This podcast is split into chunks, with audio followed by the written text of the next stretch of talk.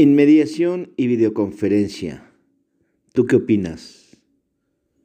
Señala el doctor José Daniel Hidalgo Murillo que el criterio de la primera sala se confronta ahora con las decisiones del Consejo de la Judicatura y la Suprema Corte encuentra eco en lo ya resuelto por el Tribunal Colegiado en materia penal del décimo primer circuito en el registro 2019-194 de febrero de 2019 en el que había dispuesto que el principio de inmediación que rige el proceso penal acusatorio oral, de conformidad con lo dispuesto en los artículos 20, párrafo primero y apartado A, fracción 2 de la Constitución y 4 y 9 del Código Nacional de Procedimientos Penales, implica que, por regla general, en las audiencias ninguna circunstancia ha de interferir entre quien ofrece la información procesal, las partes y quien la recibe el juez.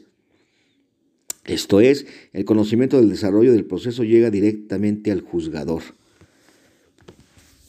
En síntesis, señala el doctor que pues, las partes podrían estar por videoconferencia. Sin embargo, de acuerdo a un criterio del Tribunal Colegiado Circuito, el juez debe estar en la sala.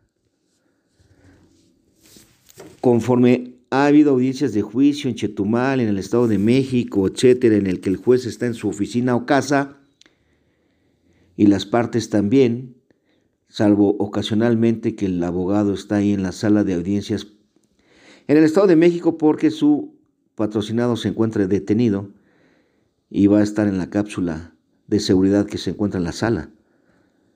¿Qué dirán los amparos directos? ¿Se repondrá el procedimiento? ¿Tú estás de acuerdo en ese tipo de audiencias?